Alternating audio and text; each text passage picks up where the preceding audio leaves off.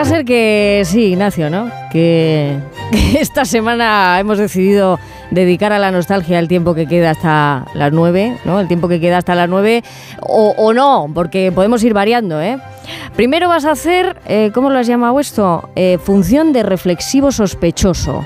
Y vas a hablar de las distintas formas de, nostalgia. Pero vamos a ver, Ignacio, em, ¿todo esto te ha dado por algo en especial? Bueno, es una semana singular para ponerme a hablar de nostalgia, esto lo sabes. Sí, lo y Más con, y más con la poca voz que me ha dejado este trancazo.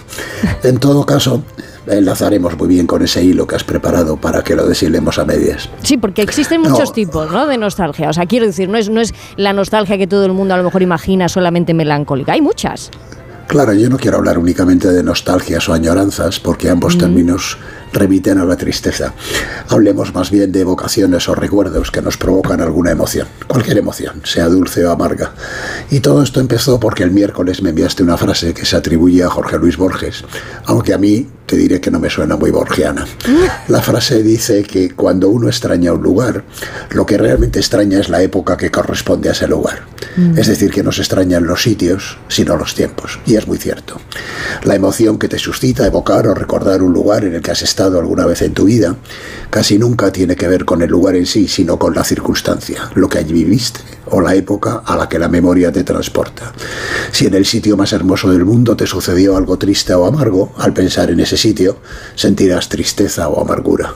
Y si en un sitio vulgar fuiste feliz o te ocurrió algo que cambió tu vida para bien, el recuerdo siempre será grato.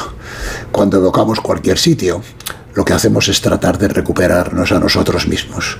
O más bien recuperar lo que allí sentimos o la persona que entonces fuimos. Decimos, qué bonita era aquella casa del pueblo donde veraneábamos. Mm. Si regresaras ahora, quizá encontrarías que ni la casa ni el pueblo eran tan bonitos.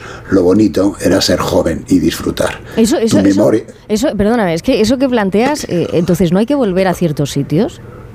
Bueno, eh, ahora hay una mm, canción de Sabina, muy famosa, en donde dice que a donde has sido feliz no debieras tratar de volver. Mm. Eh, es una licencia de poeta, claro que puedes volver, todos lo hacemos, pero sin pretender reproducir la misma emoción o, experiencia. Mm. Eh, por eso digo que tu memoria y tu emoción en este caso no buscan el lugar, lo que buscan es la juventud. Y lo mismo pasa con las personas. Cuando falta en tu vida alguien que fue importante por cualquier motivo, dices que lo echas de menos. Y eso solo es verdad en parte. Lo que echas de menos es a ti con esa persona. Te echas de menos a ti mismo con esa compañía y con las vivencias compartidas. Y eso se hace más agudo a medida que envejeces. Cuando eres joven la gente entra y sale de tu vida a gran velocidad. Unos desaparecen, pero aparecen otros que los sustituyen. A partir de cierta edad se van tus contemporáneos y nadie los sustituye. Por eso se dice que a los viejos la vida se nos va llenando de ausencias. Mira, todo lo que tiene que ver con la memoria vital es radicalmente subjetivo y viene filtrado por tu propia experiencia. Pensemos en la música. A mí me es, yo no sé lo que te pasa a ti, a mí me es imposible escuchar una canción del pasado, aunque sea reciente, sin asociarla inmediatamente con un momento de mi vida, un episodio, un lugar, es, que es una imposible. imagen, es que es casi imposible. Incluso con un olor o una sensación física. Sé que todo eso no está en la canción, está en mí. Cuando yo termine este rollo, vamos a dedicar un rato a una canción que todo el mundo conoce y que está cerca de cumplir 60 años. Eh, y tú y yo y tú y yo y cada persona que nos escuche la sentirá de un modo distinto. Lo mismo pasa con los libros y las películas. Recuerdo que cuando cumplí 50 años escribí una especie de librito autobiográfico del que solo tiré 100 ejemplares para mis amigos y no encontré una forma mejor de relatar mis primeros 50 años que glosar unos cuantos libros que asociaba a épocas de mi pasado.